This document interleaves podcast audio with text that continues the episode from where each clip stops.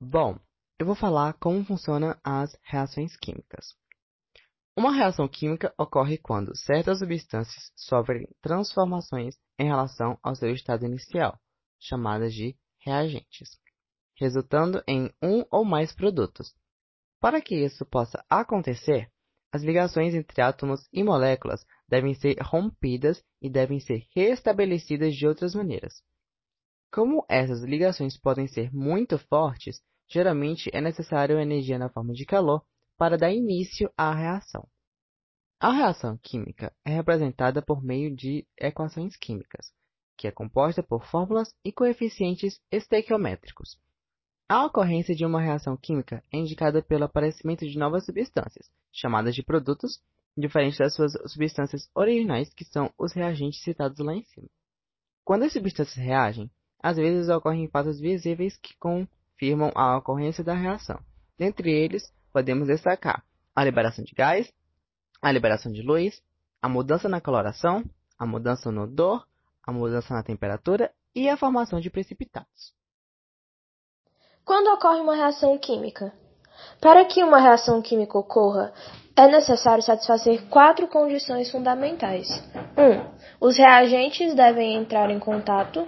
Eles precisam entrar em contato para que suas partículas possam colidir, rompendo as ligações dos reagentes e formando as ligações dos produtos.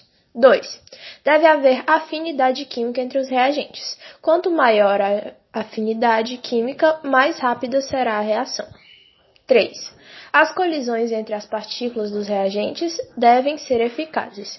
Os choques que resultam em quebra de ligações dos reagentes e formação de novas ligações são aqueles que ocorrem na orientação correta e com sua energia suficiente. 4. Deve-se atingir a energia de ativação. A quantidade mínima de energia necessária para que cada reação ocorra é chamada de energia de ativação. A energia de ativação funciona como uma espécie de barreira para que ocorra a reação, pois, quanto maior ela for, mais difícil será para a reação ocorrer. Em alguns casos, é preciso fornecer energia para os reagentes. Agora, falando um pouco sobre a classificação das reações químicas, eu digo que as reações químicas podem ser classificadas segundo vários critérios. O primeiro critério é em relação à energia. Quando uma reação libera calor, nós a chamamos de exotérmica, que é o caso que a gente pode ver no exemplo da queima do carvão.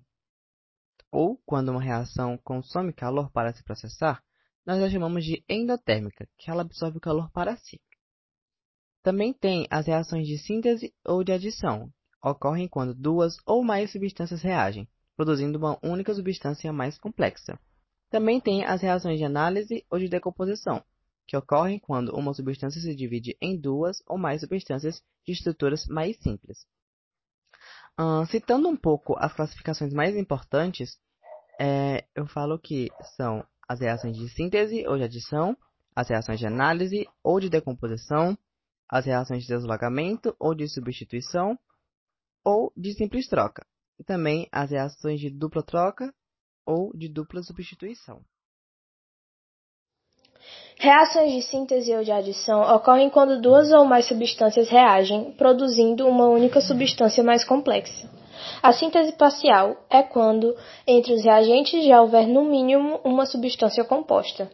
As reações de análise ou de decomposição ocorrem quando uma substância se divide em duas ou mais substâncias de estruturas mais simples. Certas reações de análise ou de decomposição recebem nomes especiais, como pirólise, decomposição pelo calor, fotólise, a decomposição pela luz, e a eletrólise, que é a decomposição pela eletricidade.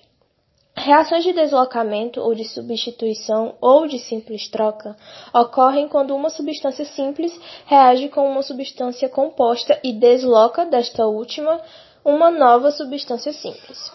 Reações de oxirredução, redox.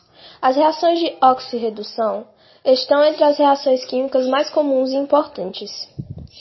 Estas reações envolvem a transferência de elétrons de uma substância para outra. O termo oxidação refere-se à perda e redução ao ganho de elétrons. Nestas reações, a substância que perde elétrons é conhecida como agente redutor e a que ganha elétrons, agente oxidante. Como em uma transformação química, o número de elétrons se mantém constante. Oxidação e redução ocorrem simultaneamente. Reações de dupla troca ou de dupla substituição ocorrem quando dois compostos reagem permutando entre si dois elétrons ou radicais e dando origem a dois novos compostos. Casos especiais de reações de dupla troca. Uma reação de dupla troca pode acontecer pelo menos um produto volátil.